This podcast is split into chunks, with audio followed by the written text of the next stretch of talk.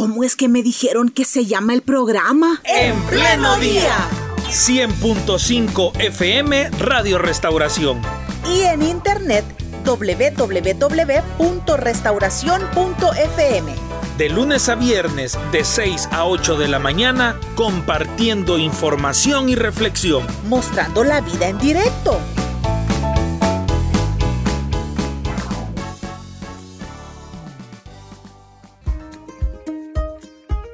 Opiniones sobre la mesa. Aquí viene la entrevista.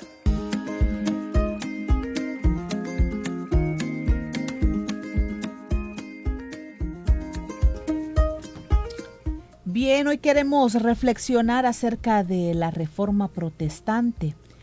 Hace más de 500 años se llevó a cabo y esto qué significa, qué, qué, qué tenemos que ver nosotros como cristianos evangélicos dentro de la reforma protestante. Saludamos al profesor universitario Miguel Rivas, quien está conectado en internet. Gracias por acompañarnos y bienvenido una vez más a nuestro programa.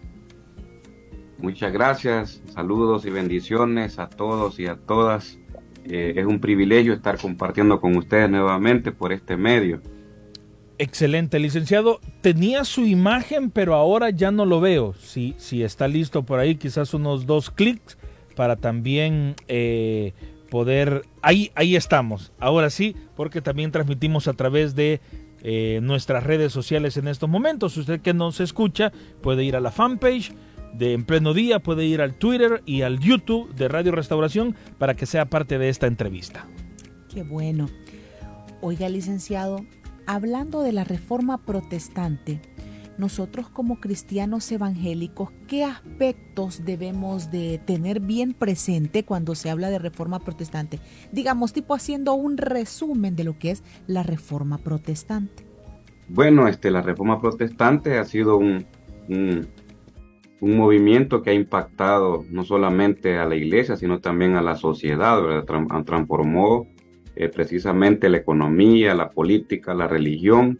Entonces eso impactó bastante. Eh, se supone de que Lutero, eh, digamos, él nunca quizás pensó que su, su inquietud espiritual trascendiera hasta, hasta esos niveles, ¿verdad? Porque la experiencia de Lutero, en primer lugar, fue una experiencia existencialista, es decir, este, él, él mismo, por su anhelo de salvación, por sentir paz en su corazón, por sentir paz en su ser interior, él este, buscó, buscó y buscó, se flageló, practicó muchas cosas, ritos, etcétera, para poder encontrarse con esa paz interior. Pero luego se da cuenta que esa paz interior solo viene por medio ya de, de, las escrituras y de un encuentro genuino con el Señor, aunque también este, no quiero decir que no era genuino Lutero en ese sentido, porque sí buscaba del Señor, pero los medios que utilizaba quizás no eran los adecuados, hasta que se cuenta que se encontró con un pasaje famoso ahí de, del libro de Romanos, que el justo por la fe vivirá. Ahí él este, tuvo eh, ese encuentro espiritual con la palabra de Dios y con el Señor, y ahí su alma, digamos, alcanzó la paz.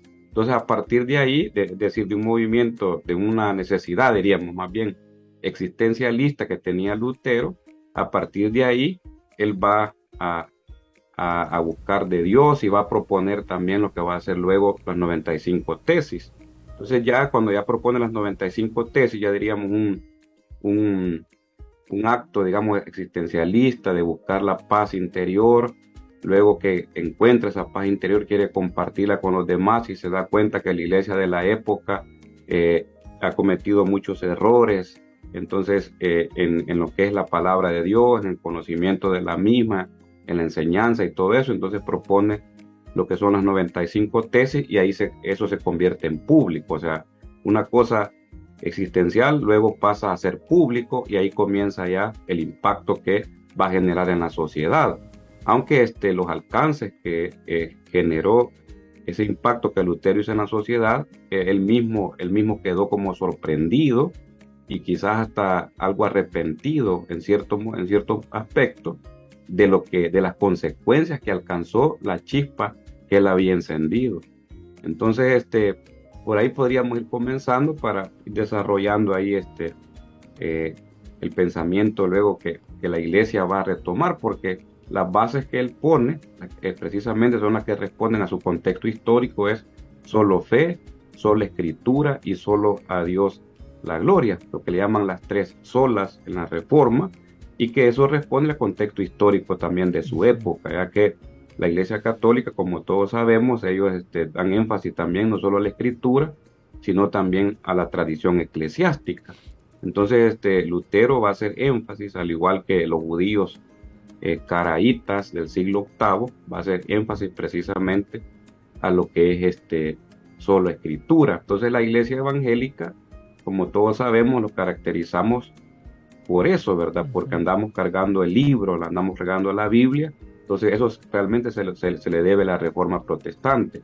Aunque también hay que tomar en cuenta de que, porque también se dice de que en esa época que la Iglesia Católica le había prohibido leer la Biblia a la gente y que y eso eh, podemos decir que tiene un 50% de, verdad, otro 50% que no lo es, en el sentido de que antes que, que, la imprenta se inventara, aunque ya la imprenta se supone que antes que se, inventara ya en, en, Europa, ya 700 años antes ya lo tenían los chinos, según lo dice Enrique Dussel en un su libro que se llama Política de la liberación, historia mundial y crítica. Él plantea eso ahí en ese libro, que ya la, imprenta había sido inventado 700 años antes que Johannes Gutenberg la, la inventara en Europa. Pero la cuestión es de que, de que cuando, cuando antes de la, de la invención de la imprenta, tener una Biblia era algo carísimo porque se hacía, se copiaba a mano.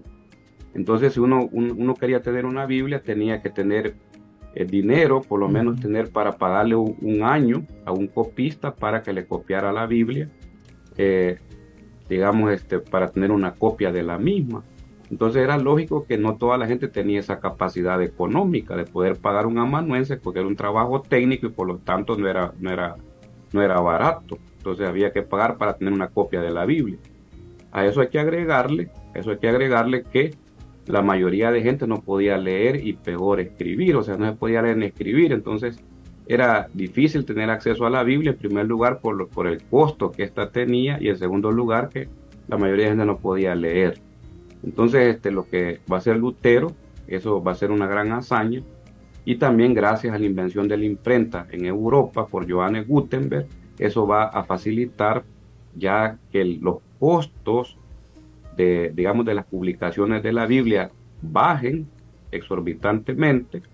Y también este, y la traducción que va a hacer Lutero va a ir acompañada no solamente de entregarle una traducción a la gente para que lea la Biblia en su, en su, idioma vernáculo, sino también va a la par de una, de una este, alfabetización de la gente. Entonces, la gente se dice en la época de la Reforma aprendió a leerla, aprendió a leer leyendo la Biblia. Y muchos también pueden dar testimonio de que así también han aprendido a leer leyendo la Biblia. Entonces, ese es un gran aporte que Lutero hace precisamente en la época de la Reforma y es un gran aporte que la iglesia evangélica la ha retomado, la iglesia protestante y evangélica la ha retomado porque eso nos caracteriza a nosotros, nos caracteriza a nosotros que somos el pueblo que andamos la Biblia debajo del brazo y eh, los acompaña a nuestros cultos, a nuestras vigilias, a nuestros ayunos, a nuestras visitas. Ahí andamos la Biblia eh, acompañándola y también este, tenemos la, la, facilidad ahora de que hay diferentes traducciones y podemos leerla en diferentes traducciones, unas más complejas quizás para entenderlas, otras más fácil como la, Biblia este, de lenguaje actual y otras que son de, lenguaje más accesible para la gente. Entonces, toda esa historia de, la, de, la, traducción de la Biblia y todo eso es gracias también a la reforma protestante. Es un gran aporte que ella ha dado y también, este, también este, que la iglesia también eh, se rompa prácticamente esa, esa jerarquía que existe, que existe en la iglesia católica y que no haya diferencia entre clero y laico, sino que este, todos nos veamos como hermanos en Cristo. También eso es parte de, la, de lo que Lutero también eh, ha aportado a la iglesia evangélica, porque Lutero también hizo énfasis en lo que es el sacerdocio universal de todos los creyentes. Licenciado, ¿y hay algo de las de estas 95 tesis de la idea original que tenía el autor o de el contexto en el que él escribe que haya perdido vigencia hoy en pleno siglo XXI, año 2022, como concepto de reforma protestante. Algo que quizás eh, Lutero no tenía toda la información o algo que quizás fue incorrecto porque él no tenía todas las herramientas, todos los recursos para poder afirmarlo y que ahora en el 2022, digamos, eh, se haya dado ya eh, la confirmación de que parte o algún escrito o alguna idea no estaba bien fundamentada.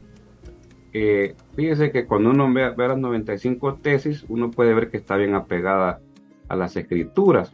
Lo único que, digamos, Lutero va a atacar, y eso es como que es la, como la chispa que encendió también, ahí la, la chispa que se encendió, es este, porque el Vaticano en ese contexto está siendo construido. O sea, eh, estamos en un contexto del descubrimiento de América, como se conoce. Entonces, este, y el Vaticano está sacando dinero por todas partes para poder este, construirlo. Entonces, se quedó un poco escaso de dinero, entonces comenzaron a promover lo que son las indulgencias. Entonces con, ahí con Tepsel, eh, que era un, un, sacerdote ahí este, que, que no tenía muchos escrúpulos, digamos, en ese sentido, él se ofreció precisamente a andar ofreciendo las indulgencias. Entonces, Lutero va a atacar precisamente eso. Eh, va a atacar precisamente eso, porque la idea de la indulgencia es que uno puede comprar su perdón en vida o comprar su perdón en la muerte eh, y también comprar el perdón de los que de los que ya han muerto que están se supone en un lugar este eh, que se conoce también como, el purgatorio en esa época para que, que, no, no, no, han hecho ni tan no, son, no, han sido tan malos para ir al infierno pero tampoco han sido, han sido tan buenos para, para ir al cielo. Entonces están como purgando entonces, este, la enseñanza de, esa época, el Texil predicaba y gritaba de que nomás caer el dinero en el cofre, el alma del familiar salía para el cielo, eh, de ahí el purgatorio. Entonces, eso creo que eh, ya en nuestro contexto ya no tiene vigencia, porque aunque muchas veces este, el creyente es bien ingenuo, pero también gracias a la reforma protestante y las enseñanzas también de los reformadores, eh, no caemos en tan ingenuidad en ese sentido, pero este, puede ser que se dé todavía, pero ya eso, eso ya, digamos, ya no está vigente. Y también, este, por lo menos desde mi perspectiva, eh, ciertas enseñanzas de Lutero también, como, como, así como es la teología, ¿verdad? Que eh, va contextualizando. Por ejemplo, cuando uno define la teología, se habla de que la teología es una eh, una reflexión crítica y sistemática de la fe. Y también se dice que la teología está situada en el tiempo y el espacio, es decir, que responde a su contexto histórico. Entonces, va a ser lógico que muchas cosas de, que propuso Lutero en la actualidad, hoy en día ya, ya no tienen vigencia, aunque yo me atrevería a decir de que la mayoría de los planteamientos que hace Lutero todavía están vigentes porque son parte del fundamento de la fe cristiana parte del fundamento de la fe cristiana. Entonces, este, aunque las 95 tesis es lo que está haciendo ahí, este, refutando los, digamos, los planteamientos de la Iglesia Católica sobre el Papa, eh, que es el vicario de Cristo, o sea, que, es como el representante de Cristo en la tierra, la autoridad papal, o sea, todo lo, todo lo esto que es el clero, todo también está criticando también parte de eso. Pero eh, muchas cosas de, de, lo que Lutero plantea hay, eh, creo que están vigentes y también este, otras que, creo que son mínimas ya no corresponden a nuestro contexto histórico. Por, por, eso que la teología está situada en el tiempo y el espacio y también este, se va contextualizando porque es una reflexión crítica y sistemática de la fe. Entonces, en la medida que la iglesia está todavía, diríamos, como, como, como buenos cristianos evangélicos en la tierra, entonces eh, la, teología tiene ese deber de, ser una reflexión crítica y sistemática de la fe, situada en su contexto histórico. Entonces, pero este, en el caso de Lutero, yo creo que, muchas cosas que él plantea todavía siguen, siguen vigentes, siguen vigentes. Ya las que corresponden a su contexto histórico, es lógico que, que ya no, que ya no. Eh, también en sus escritos, porque aparte de las 95 tesis, tiene otros otros escritos. Y yo, este, mi tesis de, licenciatura la, y, la hice este, en la historia de la iglesia luterana del Salvador a partir del año 70 al año 80. Fueron 10 años de, historia que estudié en mi tesis y también estudié, eh, lógicamente, en el marco teórico también varios escritos de Lutero. Entonces ahí este, uno puede ver, por ejemplo, varios planteamientos políticos de Lutero también teológicos que este, hoy en día no, no estarían vigentes. Estarían vigentes, por ejemplo, esa la alianza de, la iglesia y el Estado, porque eso fue algo que se le criticó contundentemente a Lutero. Por Licenciado, eso, le, eso le mm. quería preguntar, ¿cuál fue el impacto de la reforma en la política? Ajá, en la, en la política, o sea, hubo una gran transformación porque los políticos dependían del Vaticano. Ellos, este, el Vaticano era el que ponía y quitaba reyes.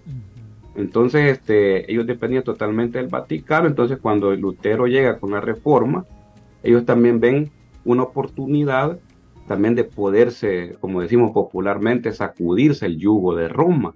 Entonces, por eso algunos estudiosos dicen de que, de que apoyaron a Lutero, eh, algunos, algunos hay príncipes, eh, no, con, no con la intención eh, o, porque, o porque no es que estaban totalmente de acuerdo con Lutero, sino que vieron una oportunidad, vieron una oportunidad de poder hacer eso, de, poder sacudirse el yugo, el yugo de Roma e independizarse. Lógicamente, algunos lo han de haber hecho como buenos creyentes, con, eh, de buen corazón, digamos, apoyando la causa de Lutero, porque era una causa que era de Vox Populi, diríamos, era una causa que, que, la, la, causa que Lutero representa, la gente eh, la sentía, la necesitaba, es decir, eh, había que hacer eso, pero todavía no, no había aparecido el instrumento de Dios en ese sentido que iba a llevar a cabo esa, o iba a liderar precisamente esa reforma. Y en Lutero ven precisamente a ese hombre, el instrumento de Dios que iba a liderar lo que ya la gente sentía, lo que ya la gente sentía, o sea, era un momento histórico oportuno cuando aparece Lutero, porque ya antes de él estaba estaba Wycliffe, pero no era el momento oportuno, sino que eh, fue el momento de Lutero. Entonces, los príncipes apoyaron eh, también porque vieron que era una oportunidad también para sacudirse el yugo de Roma. Y eso también va a causar, la reforma protestante va a causar eh, precisamente eso, esa separación, en ese caso de que se separan los príncipes de la Iglesia Católica y en muchos otros casos que hasta, hasta nacen, eh, digamos, por ejemplo, en Inglaterra, eh, hay un problema, hay un problema ahí y, se separan de, la iglesia católica y, constituyen lo que se conoce ahora como la iglesia anglicana o la iglesia de, la iglesia de Inglaterra, que ni es protestante ni es, ni es evangélica, pero se da también en ese mismo contexto de aprovechando los, los movimientos que se están dando de cambio para separarse del yugo de Roma. Entonces, eso va a impactar, digamos, la reforma protestante y también va a impactar también, o sea, en primer lugar, que eh, hay la oportunidad de, separarse de Roma. En segundo lugar, que la forma de hacer política también va a cambiar, también va a cambiar porque el fundamento, digamos, de la reforma o donde está fundamentada la reforma es en el pensamiento, en el pensamiento eh, de Pablo de Tarso. Entonces, eh, en ese sentido, Pablo de Tarso, a partir de la reforma, porque es la base fundamental, digamos, de la bíblica, digamos, de la reforma, Pablo de Tarso, entonces, eh, en ese sentido, se va a configurar el pensamiento político de tal manera de que hoy en día se habla de que, de que los países que, los que fueron reformados en Europa, su pensamiento se basa en el pensamiento paulino, es decir, su política, su forma de, de, hacer gestión política y todo eso es el pensamiento paulino. Aunque no se dice así abiertamente, pero, pero ese fue el impacto que también Lutero trajo a Europa, porque como su base fundamental eh, de su reforma fue, fue en las cartas de Pablo, entonces va a ser lógico que en la política, en la forma de ser, de, de la gestión política y todo eso, va a aparecer Pablo como uno de los grandes fundamentos.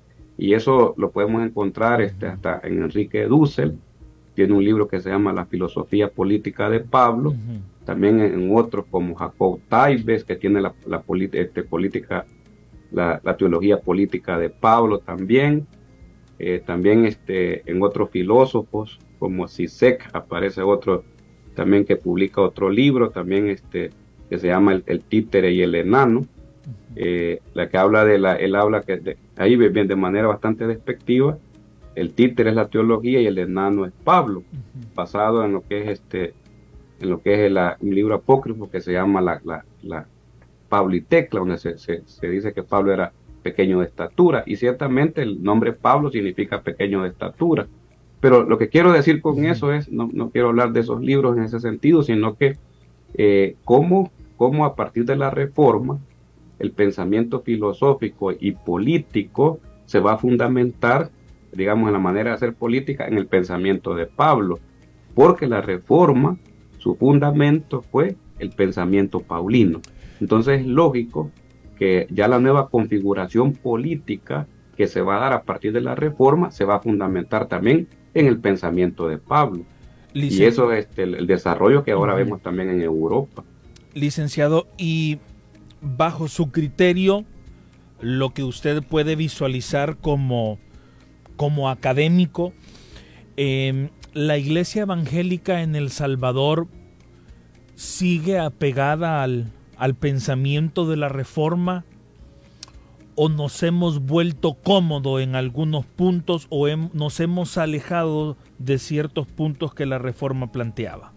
Eh, fíjese que consideraría que sí, en el sentido de que, de que la iglesia evangélica en sí y no lo digo pues, generalizando, ¿verdad? Sino que quizás este, eh, la mayoría de los sectores evangélicos en nuestro país eh, no se consideran protestantes.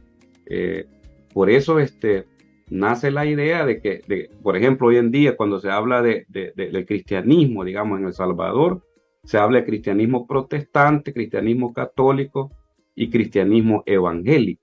Es decir, el cristianismo evangélico se desliga eh, de su más cercano, digamos que sería el cristianismo protestante. Eh, los evangélicos en su mayoría no se consideran protestantes, sino que eh, evidentemente se han, se han autodenominado iglesia evangélica.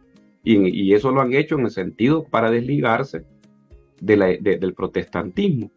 Porque muchos ven, por ejemplo, en el protestantismo las iglesias reformadas, calvinistas, iglesias presbiterianas, iglesias luteranas, eh, eh, muchos evangélicos las ven como iglesias católicas y que realmente no lo son, ni tampoco la iglesia anglicana, o sea, tienen ciertos aspectos parecidos a la iglesia católica, por ejemplo, este, que los, los, pastores usan cuello clerical, algunos usan este, también sotanas, estolas, entonces cuando, cuando el evangélico mira eso, en esas prácticas eclesiales, entonces eh, rápidamente identifica a las iglesias luteranas, a las iglesias anglicanas, a las iglesias reformadas o calvinistas o presbiterianas, las identifica con, con católicos, aunque no lo son, o sea, en esencia no lo son, no lo son, no son iglesias católicas.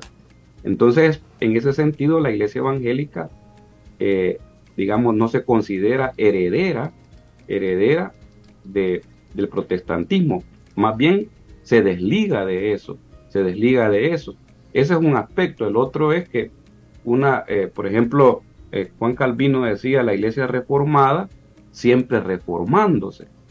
Esa es la, una de las consignas también de la reforma, la iglesia reformada siempre reformándose, como planteando de que la iglesia no puede permanecer estática en su forma de ser y de actuar, sino que debe estar en constante eh, digamos, reforma, o sea, para responder a partir del Evangelio a la realidad que se vive. Ese, entonces, este, no puede estar estática. Entonces, este, porque los desafíos de la iglesia en cada periodo, en cada época histórica son diferentes.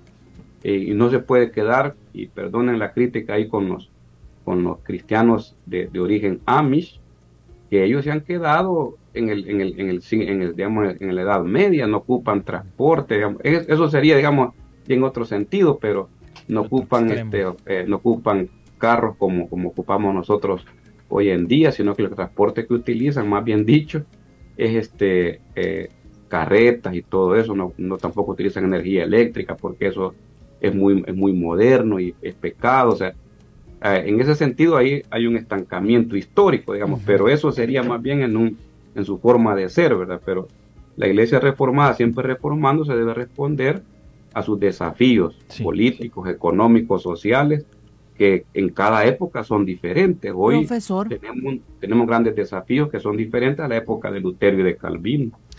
Profesor, hay una esencia en la reforma de Lutero, ese sentimiento de Lutero de estar analizando su existencia, de observar la realidad, de estudiar esa esencia del comportamiento de Lutero expresado en la Reforma Protestante, lo tenemos la Iglesia Cristiana Evangélica hoy día. Somos observadores de la realidad, criticamos algunas, algunos aspectos que vemos de nuestra realidad, nos hacemos planteamientos de análisis. Fíjense que la, en, en, nuestro contexto, bueno, hay hay bastante, en la iglesia evangélica le falta bastante eso. O sea, somos, este, bueno, nos gusta meternos en política, eso sí, eh, pero, pero lo, lo, hacemos este, muchas veces de manera neófita, diríamos, neófita. Yo recuerdo que, por ejemplo, este, a partir de, del presidente Saca, la iglesia evangélica se, se vio bastante protagonista en el contexto de las elecciones y también en la, eh, el, involucramiento político. Pero este, lamentablemente, a pesar que tenemos una gran tradición eh, eclesial, por ejemplo, somos, aunque no nos guste, somos hijos de, la reforma protestante. Eh, tenemos una gran tradición eclesial en, en cuanto a investigación bíblica, en cuanto a, reflexión política y económica. Por ejemplo, Lutero, él, tiene un libro que se llama La Iglesia y el Estado, y ya en ese libro de Lutero encontramos este, prácticamente lo que hoy en día vemos como, como los tres poderes del Estado. O sea, en, podemos ver en ese sentido que los reformadores tenían conciencia política, al igual que, que, que, Lutero, Calvino, Thomas Müntzer, que es de la reforma radical, y también los anabaptistas tenían conciencia política. Y, y no solamente tenían conciencia política, sino que reflexionaban a partir de las escrituras también su conciencia política, pero lamentablemente nosotros como evangélicos fuimos herederos de, un problema que se dio con los liberales allá en Europa, con la, teología liberal, más bien dicho, hay que entender ese, término en un sentido teológico, no en el sentido político, sino que en un sentido teológico. Em, la teología liberal que, decía que, que, Jesús no, no era hijo del Espíritu Santo, sino que era hijo natural de José, que no había resucitado. Entonces, ese debate se dio en Europa, entonces vinieron, vinieron los, los, los más, eh, digamos, ortodoxos a evangelizarnos y los dijeron que no nos metiéramos en eso, estudiar la palabra, estudiar la teología, porque nos iba a llevar a ser liberales y luego íbamos a negar la fe. Y ahí nació lo que se conoce como los nueve fundamentos de la fe y luego el fundamentalismo. Entonces nosotros fuimos evangelizados, gracias a Dios, claro, ¿verdad?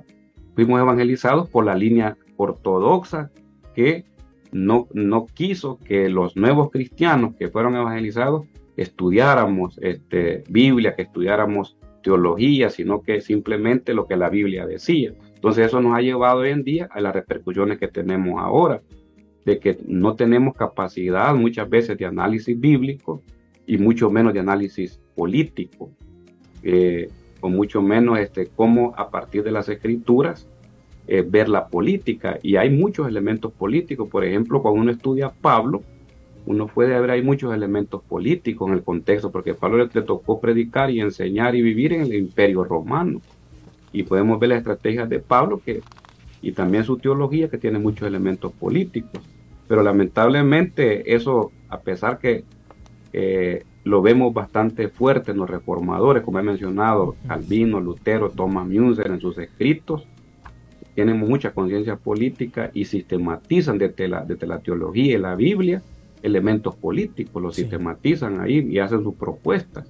pero la iglesia evangélica, por, por la herencia que tenemos, digamos, de, de, la ortodoxia cristiana, lo que después se le, se le llamó los fundamentalistas, por esa herencia que tenemos, nos desligamos no solo del protestantismo, sino también de los aportes del protestantismo en la investigación bíblica, en la investigación teológica, en la investigación política mucho menos. Entonces, ese ha sido nuestro problema, así comentándolo a grandes rasgos, porque hay toda una historia de todo eso y las consecuencias que ahora estamos viviendo también de todo eso como, como pueblo evangélico, que nos queremos, nos gusta meternos en política, pero somos ingenuos o somos neófitos muchas veces y, por eso este, somos bastante manipulados eh, y también bastante divididos.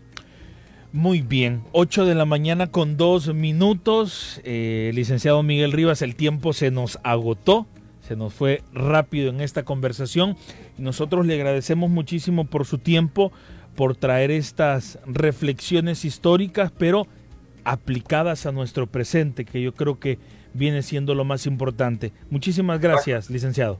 Gracias a ustedes por la invitación y también un saludo a todos los hermanos y hermanas que nos escuchan y también nos ven por este medio y que el Señor me los bendiga y que el desafío también es que nosotros como pueblo de Dios, como pueblo evangélico, también este, demos nuestros aportes, tanto teológicos, políticos, bíblicos, también a esta sociedad salvadoreña que tanto lo necesita también de nosotros, para que podamos ser sal y luz en este, en este país. Que el Señor me los bendiga.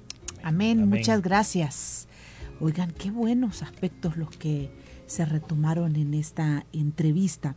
Hay cosas que uno las tiene claras y hay otras que necesita volverlas a escuchar, ¿verdad? Para ir entendiendo mejor el asunto de la reforma protestante. Pero gracias, esperamos que esta entrevista también sea de aporte para usted, que le haya dejado también un análisis, ¿verdad? Hacer un análisis, una enseñanza ahí de manera individual. Les agradecemos que hayan estado con nosotros en este día lunes último de octubre. Nos encontramos mañana, si Dios así lo permite. Recuerde, esta entrevista, nuestras entrevistas siempre quedan alojadas en redes sociales por si usted vino tarde y desea escucharla completa, estará a su disposición. Hasta mañana, que Dios les bendiga. ¿Cómo es que me dijeron que se llama el programa? En pleno día. 100.5 FM Radio Restauración. Y en internet www.restauración.fm. De lunes a viernes de 6 a 8 de la mañana compartiendo información y reflexión. Mostrando la vida en directo